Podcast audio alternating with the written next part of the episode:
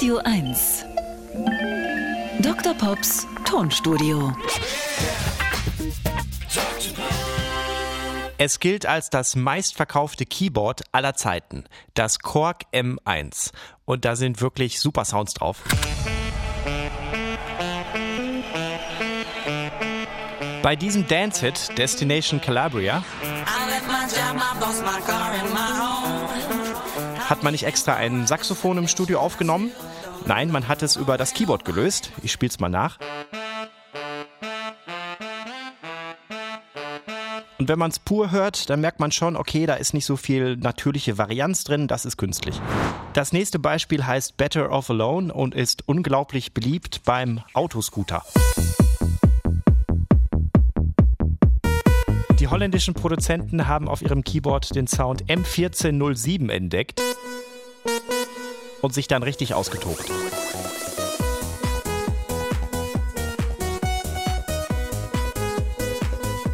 Ein Hit auf jeder Kirmes. Hinter diesen Klängen stehen die versteckten Stars der Musikgeschichte. Das sind Leute, die an Sounds tüfteln, die hinterher auf diesen Keyboards landen.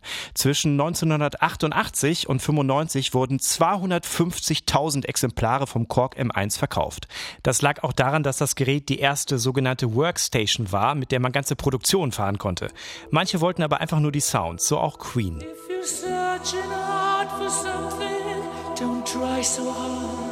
Hier im Hintergrund läuft der Sound Universe. Und er wird auch viel im Wellness-Bereich eingesetzt, kein Witz. Besonders populär sind ein Piano- und Orgelsound vom M1 und Beyoncé hat in einem aktuellen Song beide Sounds drin. Hier ist dieser super coole Orgelsound. Achtung! Da kommen wir gleich nochmal zu. Erstmal hier das Piano sei es bei Madonna, Simply Red, London Beat, in hunderten Produktionen ist genau dieses Piano drin. Und es wurde zum Standard im Hausbereich.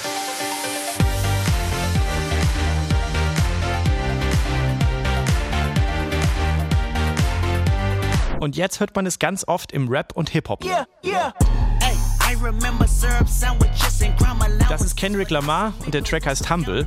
Der hat mittlerweile mehr als zwei Milliarden Aufrufe. Und für die Produktion hätten die sich den teuersten Flügel der Welt mieten können, aber nein, die wollten exakt diesen Klang.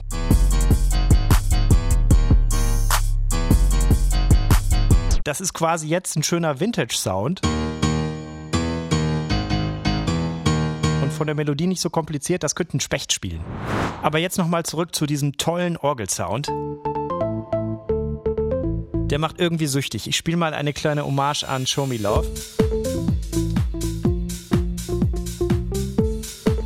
Könnte ich den ganzen Tag machen. Damals einfach genial erschaffen, der Klang. Also schöne Grüße an alle, die Großes leisten, aber hinter den Kulissen stehen.